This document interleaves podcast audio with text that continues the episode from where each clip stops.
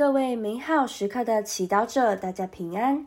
今天是五月二十五号，我们要聆听的圣言来自《若望福音》十七章二十至二十六节，主题是真正的合一。聆听圣言。那时候，耶稣举目向天，祈求说：“我不但为他们祈求。”而且也为那些因他们的话而信从我的人祈求，愿众人都合而为一。父啊，愿他们在我们内合而为一，就如你在我内，我在你内，为叫世界相信是你派遣了我。我将你赐给我的光荣赐给了他们，为叫他们合而为一，就如我们原为一体一样。我在他们内，你在我内，使他们完全合而为一，为叫世界知道是你派遣了我，并且你爱了他们，如爱了我一样。父啊，你所赐给我的人，我愿我在那里，他们也同我在一起，使他们想见你所赐给我的光荣，因为你在创世之前就爱了我。公义的父啊，世界没有认识你，我却认识了你。这些人也知道是你派遣了我。我已将你的名宣示给他们了。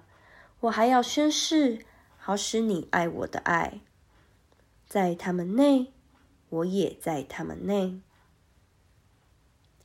释经小帮手。若望福音十七章记载的是耶稣最后晚餐时所做的一个祈祷。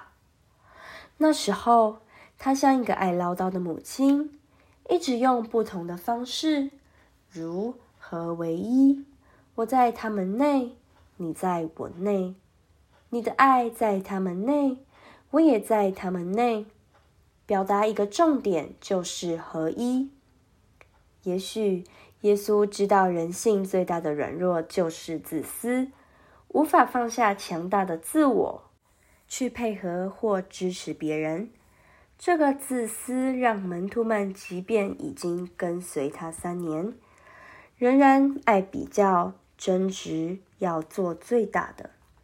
这些人际方面的勾心斗角，即便是轻微的，却会让他们间的信任减少。更难展现出天国的模样。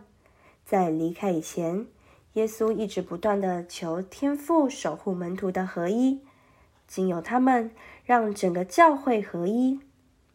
基督徒的合一是天国临在最明显的征兆。今天，让我们反省，在开会讨论事情时，如果别人的意见和我们有冲突时，我们会用怎样的态度面对和处理呢？也许有一些性格强的人会坚持自己的意见，不肯退让；也有一些怕冲突的人不肯出声。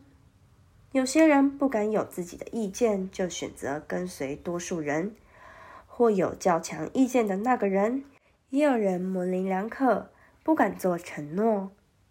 然而，今天耶稣要让我们记得。基督徒要合一，并不是没有意见的听从那个强势、看似最有能力、最有想法的人。光靠人的努力，合一是不可能的。但若每一个人心中向往天主，渴望执行他的旨意，并在祈祷中学习放下自己，用平常心接纳天主的旨意，那么，我们对天主的爱便能让我们合一。品尝圣言，愿众人都合而为一。父啊，愿他们在我们内合而为一。活出圣言，你身边有谁特别难相处？尝试想象耶稣会如何对待他，并照样去做。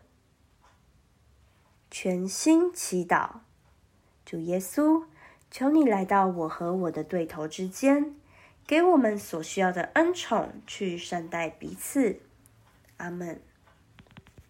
祝福各位美好时刻的祈祷者，今天活在天主圣言的光照之下。我们明天见。